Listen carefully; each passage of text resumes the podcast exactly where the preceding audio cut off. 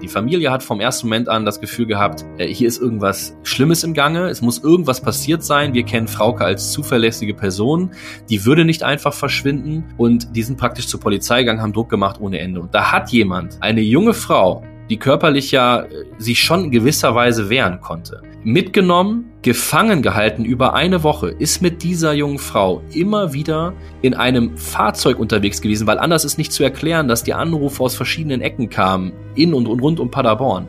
Der muss ein Versteck gehabt haben, wo er sie sicher einschließen konnte, ohne dass sie flüchten konnte, wo er sie in gewisser Weise aber auch versorgen konnte. Also es setzt so viel voraus, dass ich glaube, dass nicht nur der Täter selber natürlich weiß, was passiert ist, sondern dass auch irgendwer in dem Umfeld des Täters einen Verdacht haben muss. Ostwestfälle, der True Crime Podcast der Neuen Westfälischen. Wir sprechen mit Richtern, Zeugen, Ermittlern und Redakteuren der Neuen Westfälischen über Kriminalfälle aus unserer Region. Spannend, nah und made in OWL. In dieser Episode von Ostwestfälle sprechen wir über den Mord an Frauke Liebs. Es ist der 20. Juni 2006. Frauke Liebs besucht das Irish Pub in der Paderborner Libori Galerie. Gegen 23 Uhr macht sie sich auf den Weg zu ihrer Wohnung. Die liegt nur 1,2 Kilometer vom Pub entfernt in der Borchener Straße 56. Um 0 Uhr 49 hielt sich Frauke Liebs, so weiß man heute anhand verschickter SMS, in dem Bereich Nieheim auf. Bis zum 27. Juni 2006 wurde Frauke Liebs von ihrem Entführer gegen ihren Willen festgehalten. In dieser Zeit durfte sie telefonischen Kontakt zu ihren Angehörigen aufnehmen. Diese Telefonate wurden von mehreren Industriegebieten rund um Paderborn jeweils zwischen 22 Uhr und 23 Uhr geführt. Frauke Liebs wurde am 27. Juni 2006 ermordet. Ihre Leiche fand man knapp drei Monate später bei Lichtenau an der L817 im Waldstück Totengrund. Der Mörder ist noch immer auf freiem Fuß. Er wurde bis heute nicht gefunden. Doch ein neuer Podcast von Stern und Stern Crime soll die Ermittlungen anstoßen. Um darüber zu sprechen, ist heute Dominik Stawski zu Gast, er ist Reporter für das Magazin Stern und hat den Fall in einer Podcast-Serie genauer beleuchtet. Für euch bin ich heute wieder als Ostwestfälle-Moderator mit dabei. Mein Name ist Frank Philipp und ich begrüße unseren Gast sehr herzlich. Hallo Dominik. Hi Frank.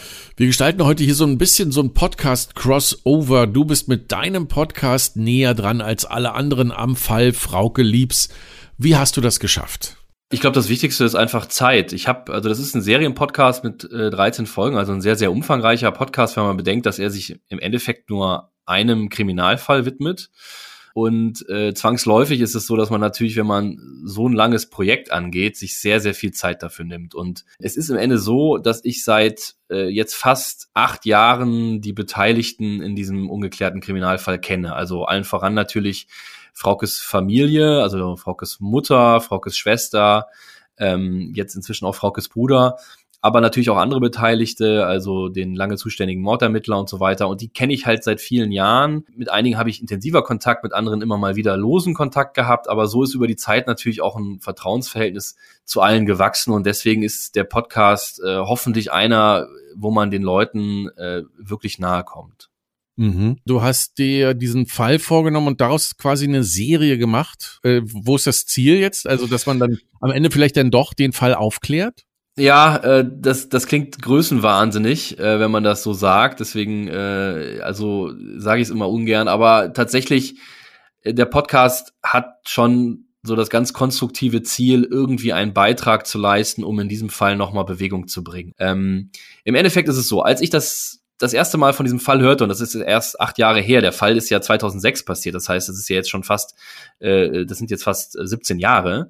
Ähm, ich habe davon das erste Mal vor acht Jahren gehört, das war halt in Hamburg, ich, ich bin in Hamburg, ich lebe hier und arbeite hier, da war der Fall Frau Liebs nicht so bekannt und ich erfuhr davon und das erste, was ich damals dachte, als ich so die, die ersten Fakten zum Fall erfahren hatte, war, es kann eigentlich gar nicht sein, dass dieser Fall nicht aufgeklärt wurde. Ähm, das ist ja ein in allen Belangen ungewöhnlicher Fall. Und vor allem ist es ein Fall, wo man schnell das Gefühl bekommt, da muss es doch Spuren geben, die zum Täter weisen. Und da muss es doch irgendeine Möglichkeit geben für die Polizei, den Täter auch am Ende zu ermitteln. Und das ist nicht passiert. Und ich kann das nicht fassen und ich glaube bis heute, dass das eigentlich noch möglich ist. Dass es nur abhängt von vielleicht einem Zufall oder eben davon, dass ein Zeuge endlich den Mut aufbringt zu sprechen. Und um das zu triggern, sage ich jetzt mal, ähm, ist unser Podcast entstanden. Ähm, und deswegen haben auch die Beteiligten mitgemacht, also Fraukes Familie und so weiter, weil die natürlich alle die Hoffnung haben, dass durch die öffentliche Aufmerksamkeit Druck entsteht auf Zeuginnen, Zeugen, vielleicht sogar auf den Täter selbst, damit endlich jemand etwas sagt, was den Fall zur Aufklärung führen kann. Wir hatten ja in der Zusammenfassung schon kurz gehört, also es gab ja äh, nach dem Verschwinden von Frauke noch äh, Kontakt über das Telefon, über das Mobiltelefon, SMS, das konnte auch so einigermaßen geortet werden. Erzähl uns mal nochmal deine Geschichte des Mordfalls Frauke Liebs. Was hast du, wie ist sozusagen der Tathergang aus deiner Sicht, was hast du bisher rausgefunden? Naja, also ganz am Anfang, äh, wenn man es jetzt hart sagt, dann ist ja der Fakt, dass eine junge Frau verschwindet, das kommt leider immer wieder vor. Aber nach dem Verschwinden, all das, was nach diesem Verschwinden passiert ist, das ist eben das, was diesen Fall im Grunde so besonders macht und ihm eigentlich auch so unvergleichlich macht. Also egal mit wem ich spreche, von der Polizei oder auch Kriminalexperten, niemand hat einen vergleichbaren Fall äh, im Kopf.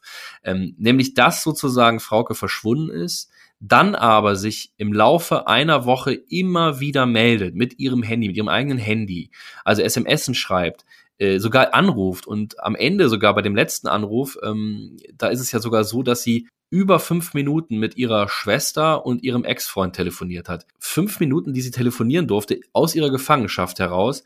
Ähm, da fragt man sich schon, warum ist das so passiert? Warum hat sie nicht einfach, ich sage jetzt mal ganz blöd, warum hat sie nicht einfach einen Namen geschrien? Kannte sie den Namen vielleicht nicht, kannte sie, äh, kannte sie die Person nicht. Das ist einerseits denkbar, andererseits gibt es äh, Indizien und Hinweise darauf, dass es doch jemand war, den sie vielleicht lose kannte. Also es ist wirklich sehr, sehr rätselhaft. Und ähm, das ist eben vor allem deswegen so rätselhaft, weil es diese vielen Lebenszeichen von ihr gab. Und dann war es ja so, dass äh, im Grunde nach dieser Woche, in der sich Frauke immer wieder meldete nach ihrem Verschwinden, äh, dann ja Funkstille herrschte, so ein wirklich grausames Schweigen im Grunde für die Familie, weil natürlich immer die Frage dann im Raum war, ja, warum meldet sie sich nicht mehr? Ähm, und das ging ja monatelang so, bis man dann im Herbst 2006, also ungefähr so dreieinhalb Monate nachdem sie verschwunden war, äh, dann ihren Leichnam fand. Und ähm, ja, das alles ist so rätselhaft, dass man ihn eigentlich nicht vergleichen kann mit anderen Fällen. Hinzu kommt ja, und das macht den Fall auch nochmal sehr außergewöhnlich, äh, Frauke ist ja nicht irgendwo im Nichts verschwunden, sondern sie war an dem Abend, an dem sie verschwand, am 20. Juni 2006, war sie mitten in Paderborn. Und das war ein Abend, an dem Paderborn äh, auch nicht im Normalzustand war. Da war nämlich die Fußballweltmeisterschaft in Deutschland. Und äh, dieses, diese ganze Stadt, in der ja viele Studentinnen und Studenten leben, die war natürlich außer sich. Da war überall Public Viewing. Und Frauke war ja selber an diesem Abend auf einem Public Viewing im Irish Pub. Und das heißt, es waren überall Menschen auf der Straße. Und ausgerechnet an einem so belebten Abend mitten in Paderborn verschwindet eine junge Frau. Das ist eigentlich auch kaum zu glauben. Also Frauke hat telefoniert mit Angehörigen, auch mit Familie, mit der Familie. Hat man das irgendwie mitgeschnitten damals? Hat was, technisch äh, sieht man das doch immer im Krimi, äh, sozusagen Rede drei über drei Minuten, dann wissen wir, wo du bist oder so. Ging das nicht oder ist das eher so Fiktion vom Film? Nee, leider, leider ist das nicht passiert. Und das ist mit Sicherheit ähm, im Rückblick auch eines der tragischsten Dinge, eine der tragischsten Dinge, dass das nicht passiert ist, weil natürlich hätte man diese Gespräche mitgeschnitten, dann hätte man vielleicht jetzt viel mehr in der Hand, als man heute hat. Die Frage ist, warum wurde es nicht mitgeschnitten? Und das ist eine sehr, sehr schwierige Frage. Es war nämlich so, das macht das auch nochmal so ungewöhnlich den Fall. Es war so, dass Frauke ja erwachsen damals war. Die war äh, Anfang 20. Und wenn eine erwachsene Person in Deutschland verschwindet, dann ist das nicht unbedingt ein Grund dafür, dass die Polizei direkt ausrückt, ja, mit der Kripo und so weiter. Äh, sondern es muss schon besondere Umstände geben, dass die Polizei auch schlagartig sagt, okay, da müssen wir jetzt gleich losermitteln. Und ähm, um es kurz zu machen, die Familie hat diese Umstände gesehen. Die Familie hat vom ersten Moment an das Gefühl gehabt, äh, hier ist irgendwas äh, Schlimmes im Gange, es muss irgendwas passiert sein. Wir kennen Frauke als zuverlässige Person, die würde nicht einfach verschwinden. Ähm, und deswegen glauben wir, ähm, ihr ist entweder was passiert oder, oder es, es wurde ihr was angetan oder was auch immer.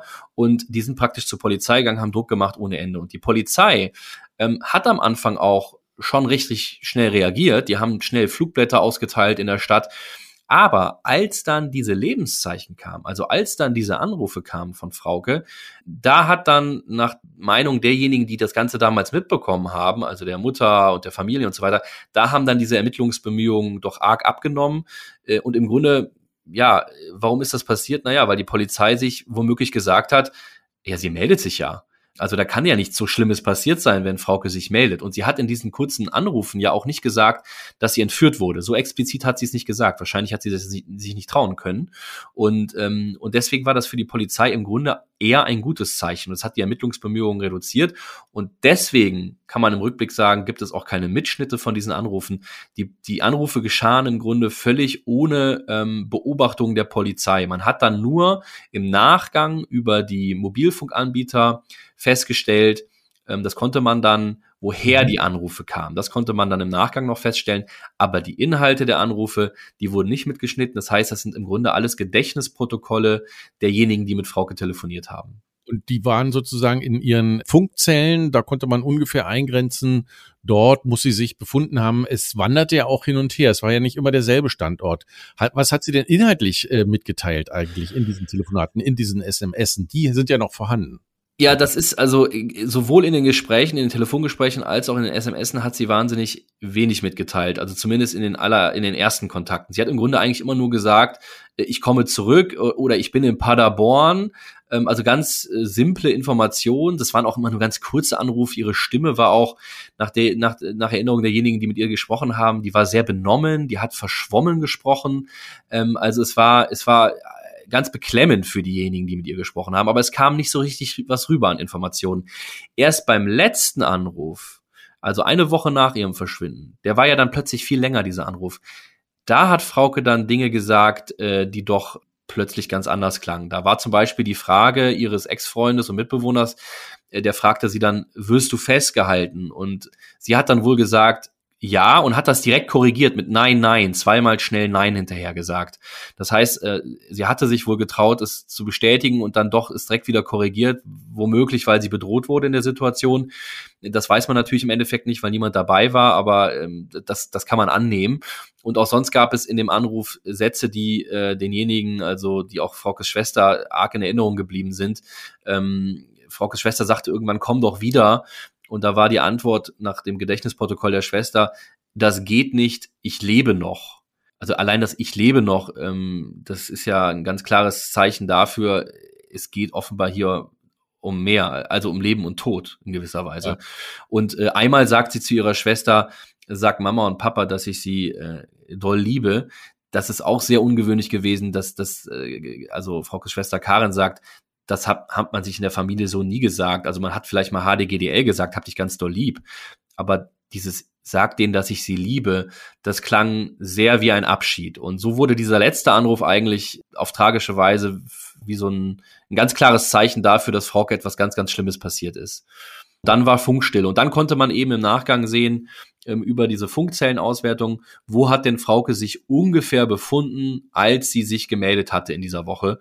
Da muss man aber ganz klar sagen, das ist leider nicht so wie äh, heute, wenn man jetzt, äh, weiß ich mal, sein Handy in die Hand nimmt und Google Maps öffnet, dann äh, kann man ja einmal kurz den Standort bestimmen, man sieht den blauen Punkt und dann weiß man eigentlich ziemlich genau, auf ein paar Meter genau, wo man gerade steht. Das ist auch eine andere Zeit gewesen, ne? Also man, man denkt immer, man, man Vergleich das mit der heutigen Zeit. Äh, Google Maps hast du angesprochen, WhatsApp-Status, äh, was weiß ich. Man kann sozusagen sehen, wo man ist und das auch relativ dicht. Das war ja damals noch nicht so. Nein, es gab in ganz, ganz teuren Handys gab es damals GPS, aber in diesen Standard-Handys und Frauke hatte so ein Standard-Handy, so ein Nokia-Handy, so ein altes, gab es ja auch noch richtige Tasten drauf. Ne? Das war die Zeit, in der man die äh, Nachrichten, die SMS immer so, glaube ich, bei 140 SMS enden, äh, 140 Zeichen enden lassen musste, damit ja. das noch in eine SMS äh, gepasst hat.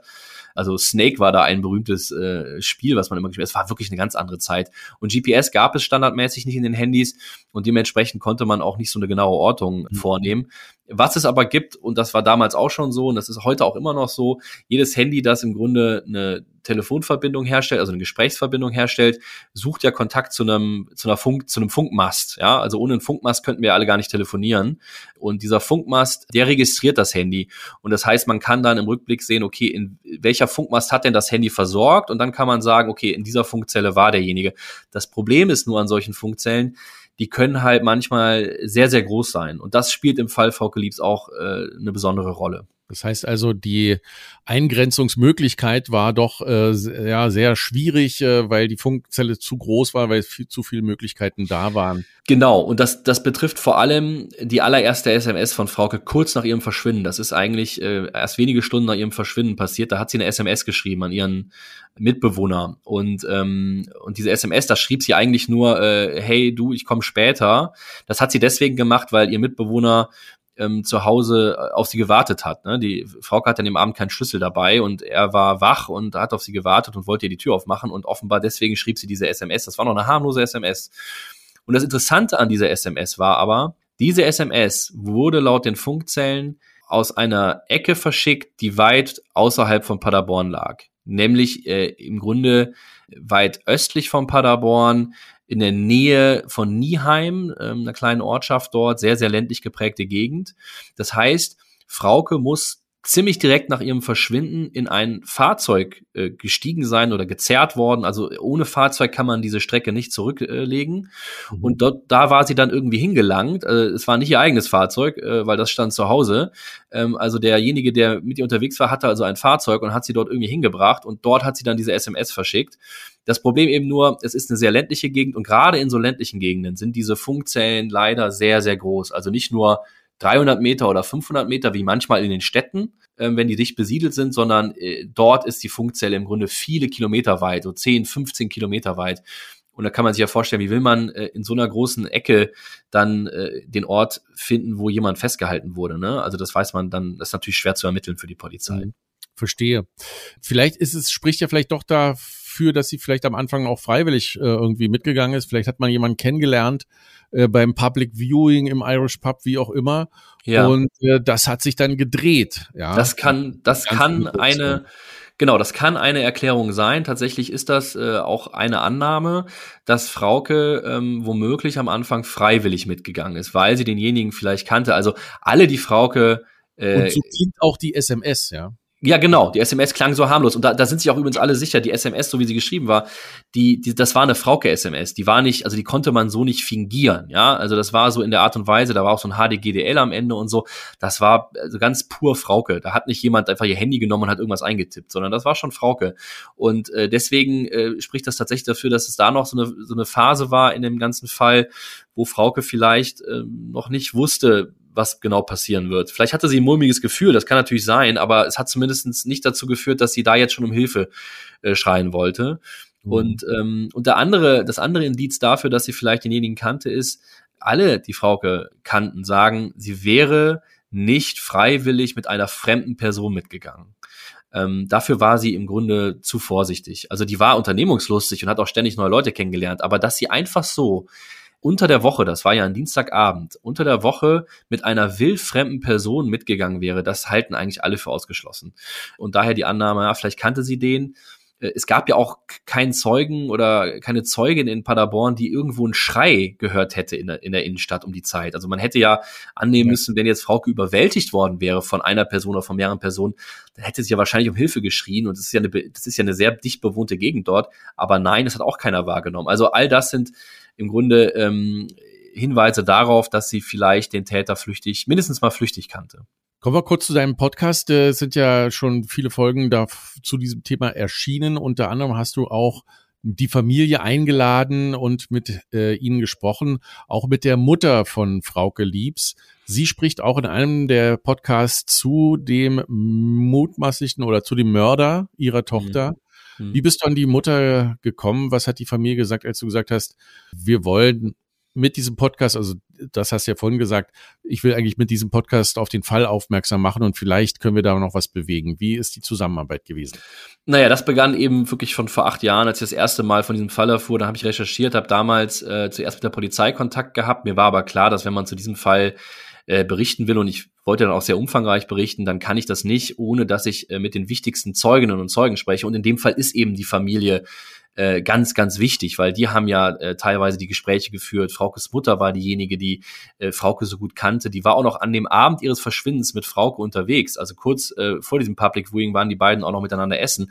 Das heißt, ähm, also Fraukes Mutter war eine ganz wichtige Zeugin und mir war klar, ohne dass sie mit mir spricht, kann ich äh, nicht darüber berichten. Und da habe ich damals sie kennengelernt. Und Fraukes Mutter ist eine sehr kluge Person, meiner Meinung nach auch eine beeindruckend starke Person, wenn man bedenkt, was hier alles passiert ist und wie sehr sie bis heute darum kämpft, Aufklärung äh, zu erreichen. Und die hat damals mich erst, glaube ich, schon so ein bisschen äh, kennenlernen wollen, erstmal checken wollen, wer ich bin, ob ich seriös arbeite.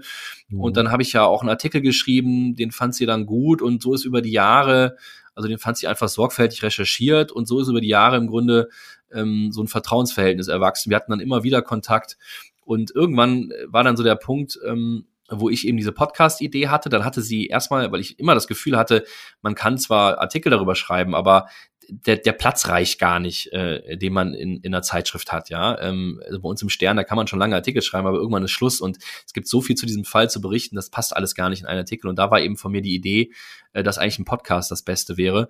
Und dann hat sie erstmal äh, im Grunde abgelehnt, weil sie für sich auch ein paar Jahre hatte, in denen sie das im Grunde nicht geschafft hat. Sie wollte auch Abstand haben von dem Ganzen.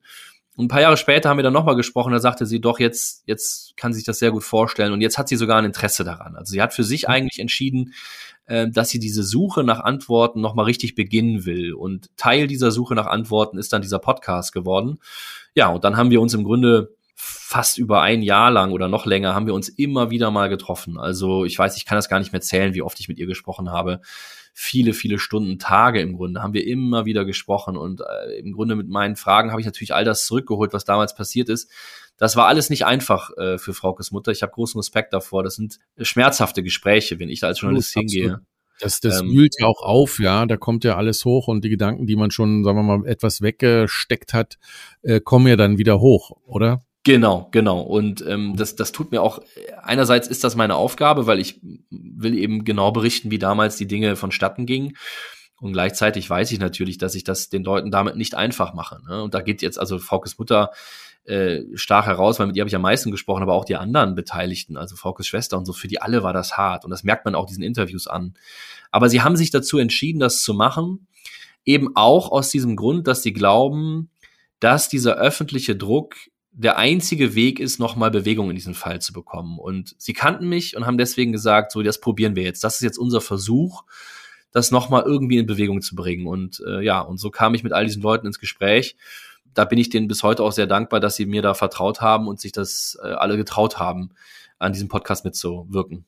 Welche Reaktionen gab es bisher auf diese Podcast-Serie und auch auf die persönlichen Aufrufe der Verwandten und der Eltern? Ja, also auf die gesamte Serie gibt es jetzt unzählige Reaktionen. Ich kann das wirklich nicht mehr zählen. Also was mich an Nachrichten erreicht, ist wirklich nicht mehr zu zählen im Grunde. Das ist ähm, für die Beteiligten eigentlich eine gute Nachricht, weil der Podcast eine unglaublich große Reichweite erzeugt hat. Also es haben wirklich so viele Leute diesen Podcast gehört und in gewisser Weise dann auch Anteil genommen an dem, an dem, an dem was Frauke passiert ist. Und das ist natürlich für die Familie auch etwas wert. Entscheidend ist für die Familie natürlich, gibt es neue Hinweise. Das ist eine schwere Frage. Da, da muss man jetzt einfach sagen, das ist abzuwarten. Es gibt ein paar Dinge, die äh, angekommen sind bei uns oder auch bei der Familie, vielleicht auch bei der Polizei. Die kann uns dann natürlich nicht offen sagen, was bei denen so ankommt an Hinweisen. Und wir sind auch noch damit beschäftigt, das eine oder andere nachzurecherchieren. Aber ja, die Reaktionen waren, äh, waren überwältigend und vor allem, und das hast du ja gerade schon angesprochen, äh, kamen Reaktionen wirklich zu der Ansprache von Fraukes Mutter. Das ist ja die allerletzte Folge unseres Podcasts. Da ähm, habe ich Fraukes Mutter gefragt, ob sie sich das vorstellen könnte, den Täter direkt anzusprechen. Und ich hatte selber so ein bisschen Bammel, diese Frage zu stellen, weil ich da schon eine Menge erwarte ne, von ihr. Und ähm, ich hätte auch völlig, äh, ich hätte, ich hätte damit gerechnet, dass sie vielleicht auch sagt, nein, das ist zu viel, das schaffe ich nicht. Aber sie hat nach einer kurzen Überlegungszeit dann doch gesagt, das kann sie sich vorstellen und hat dann über viele Wochen überlegt, was sie dem Menschen eigentlich zu sagen hat. Und es hat wirklich eine Weile gedauert. Ähm, und irgendwann hat sie gesagt, so Herr Stafski, jetzt bin ich fertig. Und dann bin ich zu ihr gefahren nach Lübbecke, da wohnt sie ja. Und dann äh, habe ich mit ihr dort gesessen und sie hat äh, ja das eingesprochen äh, in, in einem Mikrofon. Und ich muss selber sagen, dass das für mich auch wirklich eindrucksvoll war, das zu erleben, weil Das sind sehr, sehr, sehr emotionale Worte. Das sind sehr persönliche Worte. Äh, ich glaube auch sehr ehrliche Worte.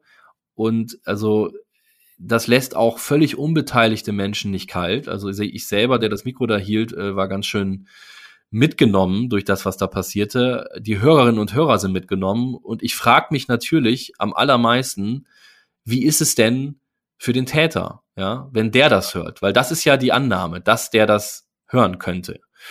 Und ähm, wenn es ihn kalt lässt, dann kann ich das eigentlich fast gar nicht glauben. Dann spricht es dafür, dass dieser Mensch ein sehr kalter Mensch ist.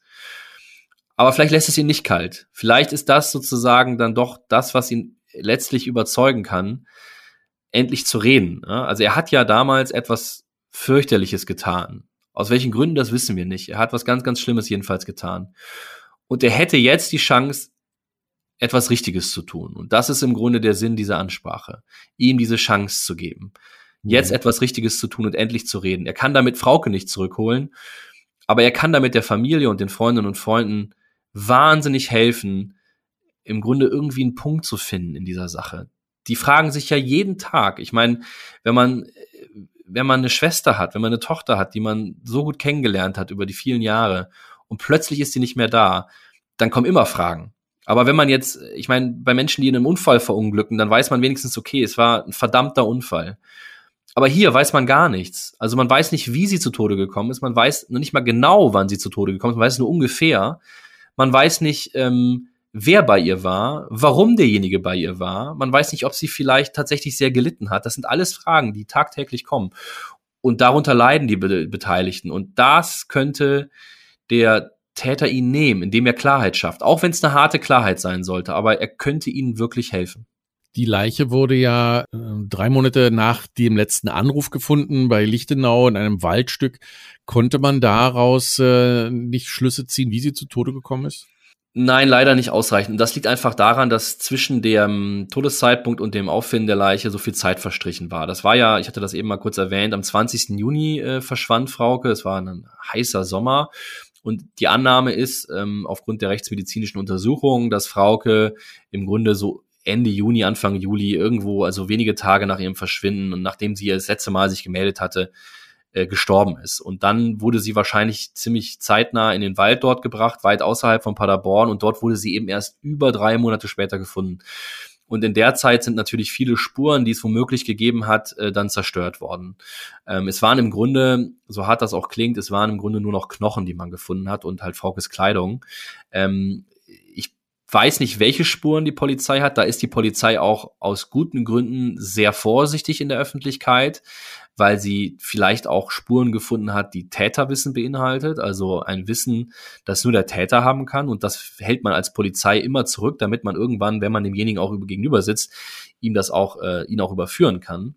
Ähm, aber es war mit Sicherheit eine sehr, sehr schwere Spurenlage. Das hat mir auch der ähm, leitende Ermittler Ralf Östermann erzählt, dass das wirklich auf Deutsch hat er gesagt, ist das eine beschissene Ausgangssituation gewesen. Mhm. Und so weiß man eben nicht, wie sie zu Tode gekommen ist. Äh, gibt viele denkbare Dinge, also von ich sage jetzt mal, erwürgen, erdrosseln ähm, oder ersticken vielmehr, ähm, äh, bis hin zu anderer Gewalt. Aber das ist jetzt schwer aufzuklären im Nachgang, das weiß mhm. man nicht. Du bist sehr in dem Thema drin. Wie viele Folgen hat der Podcast? Der hat 13 Folgen jetzt und die Frage ist natürlich, wird es irgendwann noch eine 14. Folge geben und das hängt ganz davon ab, was sich in dem Fall noch tun wird. Das hängt von unseren Recherchen ab. Das hängt natürlich auch von, den Arbeit, von der Arbeit der Polizei und der Staatsanwaltschaft ab, ob die wirklich durch ähm, jetzt die öffentliche Aufmerksamkeit, die es gegeben hat, wirklich nochmal eine neue Spur finden. Ähm, es gibt ja auch, äh, also es gab vor einigen Monaten neue Ermittlungen in Asseln, das ist das kleine Dorf in der Nähe des Fundortes. Da gab es auch Durchsuchungen. Ähm, auch da ist äh, noch nicht ganz abschließend klar, wie eigentlich der Ermittlungsstand ist. Das heißt, wir müssen einfach abwarten, was sich in der Sache tut, was unsere Recherchen ergeben und dann wird es vielleicht eine 14. Folge geben. Und ich bin auch froh, äh, um es mal ganz direkt zu sagen, dass wir jetzt hier sprechen können. Ähm, ich selbst sitze ja hier in Hamburg und ähm, jetzt ja. machen wir hier ein Gespräch für die, für die äh, Westfälische. Ähm, das ist für mich ganz toll, wenn ich ehrlich bin, weil für mich ist es am wichtigsten, dass die Aufmerksamkeit in der Region am größten ist. Ja, also ich freue mich auch über einen Hörer in München, aber wenn ich ehrlich bin, wichtig ist, dass die Leute in der Region zuhören, weil hier ist zu vermuten, dass es Zeuginnen, Zeugen Mitwisser oder den Täter gibt. Ja, also alles spricht dafür, dass derjenige sich ausgekannt hat in der Ecke, in der Region. Ähm, das heißt, da müssen die Leute drüber reden. Der Staatsanwalt hat mir mal gesagt, der zuständige Staatsanwalt Kai-Uwe Waschkis, da sagte mir mal, ähm, er möchte auch, dass über diesen Fall im Grunde am, am Biertisch geredet wird. Also das muss wieder in die Erinnerung der Menschen zurück ähm, damit irgendwann der Mitwisser, der Zeuge XY dann merkt, oh hoppla, jetzt fällt mir da gerade was ein oder oder oder ich habe das doch jetzt so viele Jahre trage ich das mit mir und ich habe es eigentlich immer verdrängt, aber jetzt sage ich es mal. Und das gab es ja immer wieder in der Kriminalgeschichte, solche Fälle, wo im Grunde entscheidende Hinweise erst viele, viele Jahre später äh, gegeben wurden. Und das hoffe ich sehr, dass das passiert. Immer wieder werden natürlich auch alte Fälle aufgeklärt. Auch nach Jahrzehnten äh, wird äh, der Mörder noch gefasst. Wie ist deine persönliche Einschätzung? Wird äh, auch Fraukes Frauke Liebs Mörder noch gefasst? Wissen tue ich das natürlich nicht. Aber ich hätte mir die gesamte Arbeit nicht gemacht, wenn ich nicht die Hoffnung hätte. Ich glaube daran, dass, äh, dass es dort draußen jemanden gibt, der etwas zu diesem Fall weiß. Und zwar natürlich einerseits der Täter, aber wenn man sich diese Tat anschaut, was die notwendig gemacht hat, da hat jemand eine junge Frau, die körperlich ja äh, sich schon in gewisser Weise wehren konnte, mitgenommen, gefangen gehalten über eine Woche, ist mit dieser jungen Frau immer wieder in einem Fahrzeug unterwegs gewesen, weil anders ist nicht zu erklären, dass die Anrufe aus verschiedenen Ecken kamen, in und rund um Paderborn. Das heißt, er ist immer wieder mit ihr eingestiegen. Meistens spät abends, einmal aber auch tagsüber. Also, das heißt, der muss mit ihr unterwegs gewesen sein, der muss mit, der muss ein Versteck gehabt haben, wo er sie sicher einschließen konnte, ohne dass sie flüchten konnte, wo er sie in gewisser Weise aber auch versorgen konnte. Also, es setzt so viel voraus, dass ich glaube, dass nicht nur der Täter selber natürlich weiß, was passiert ist, sondern dass auch irgendwer in dem Umfeld des Täters einen Verdacht haben muss. Vielleicht hat das nicht, äh, vielleicht ist es nicht so, dass äh, derjenige genau weiß, was passiert ist, aber vielleicht ist es eher so, dass er weiß, hey, der war damals schon komisch. Der ist abends immer unterwegs gewesen. Der hat ständig über diesen vermissten Fall Frau Geliebs gesprochen, weil das war ja damals in den Medien. Das heißt, da war jemand seltsam in dieser Woche. Und diese Person, die so etwas weiß, die muss jetzt sprechen ähm, und wirklich allen Mut aufbringen, auch wenn das vielleicht schwer sein mag, weil natürlich will man niemanden falsch beschuldigen aber das weiß die Polizei schon einzusortieren. Man, man, das, das, so läuft das eben. Und dann werden, dann werden Ermittlungen begonnen und dann kann man dem nachgehen. Aber ich hoffe wirklich, dass so eine Person sich wirklich ans Herz fasst und endlich redet wenn es diese Person gibt, hast, hast du das auch bei dir im Podcast drin? Wo sollen die sich hinmelden? Ja, das ist äh, tatsächlich ein ganz wichtiger Punkt. Das kommt bei jeder Folge am Ende vor. Äh, also erster Ansprechpartner für so etwas ist immer die Polizei und zwar jede Polizeistelle, ganz egal. Also natürlich die in Paderborn, die sind, äh, die wissen Bescheid. Bielefeld ist die zuständige Mordkommission, aber es kann auch die Polizei um die Ecke sein. Jede Polizeistelle nimmt sowas auf. Ähm, und äh, es gibt aber auch die Möglichkeit, sich bei Fraukes Familie zu melden. Äh, da gibt es eine Website, die heißt www.frauke-liebs.de. Da sind auch ein paar wichtige Informationen gesammelt und da gibt es auch einen Kontaktdaten äh, ähm, für, für diejenigen, die sich melden wollen. Und äh, ja, äh, als allerletztes ist auch die Option da, sich an mich zu wenden. Ähm, ich habe dafür eine E-Mail-Adresse eingerichtet, fraukeliebs.stern.de, äh, also Frauke Liebs hintereinander weggeschrieben, ohne was dazwischen, stern.de. Also an diese Adressaten kann man sich wenden und ähm, ja, uns wäre daran gelegen, äh, dass sich solche Personen melden, aber natürlich auch nur solche Personen, die wirklich etwas Konkretes beizutragen haben. Man muss sagen, es sind 17 Jahre vergangen, was jetzt nicht mehr hilft, sind äh, vage Erklärungsansätze, was irgendwie alles passiert sein könnte.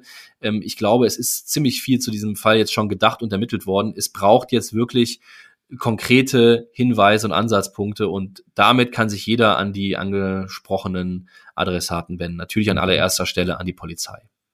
Dominik, vielen Dank für deine Einblicke in deine Recherchen und vor allem auch äh, für die Zusammenfassung jetzt hier, was bisher alles geschehen ist. Vielen Dank, Dominik, dass du heute unser Gast warst und äh, wir sind sozusagen ja Podcast äh, übergreifend äh, werden wir das Thema noch weiter streuen und damit auch die Reichweite hier erhöhen. Vielen Dank. Gerne. Danke dir auch, Frank. Ob der Mörder von Frauke Liebs jemals gefunden wird, ist fraglich. Der neue Podcast von Stern und Stern Crime möchte die Ermittlungen anstoßen. Vielleicht wird so langfristig der mysteriöse Fall Frauke Liebs nach so vielen Jahren endlich aufgeklärt. Das war eine weitere Episode von Ostwestfälle, dem True Crime Podcast der Neuen Westfälischen. Redaktion Simon Schulz. Wenn ihr Anregungen oder Kritik habt, dann schreibt uns gerne an podcast.nw.de.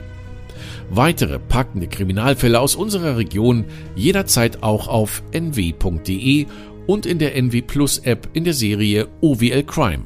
Und wenn euch die Episode gefallen hat, dann klickt doch gerne auf Abonnieren und freut euch auf die nächste Episode von Ostwestfälle, dem True Crime Podcast der Neuen Westfälischen. Mein Name ist Frank Philipp. Bis bald.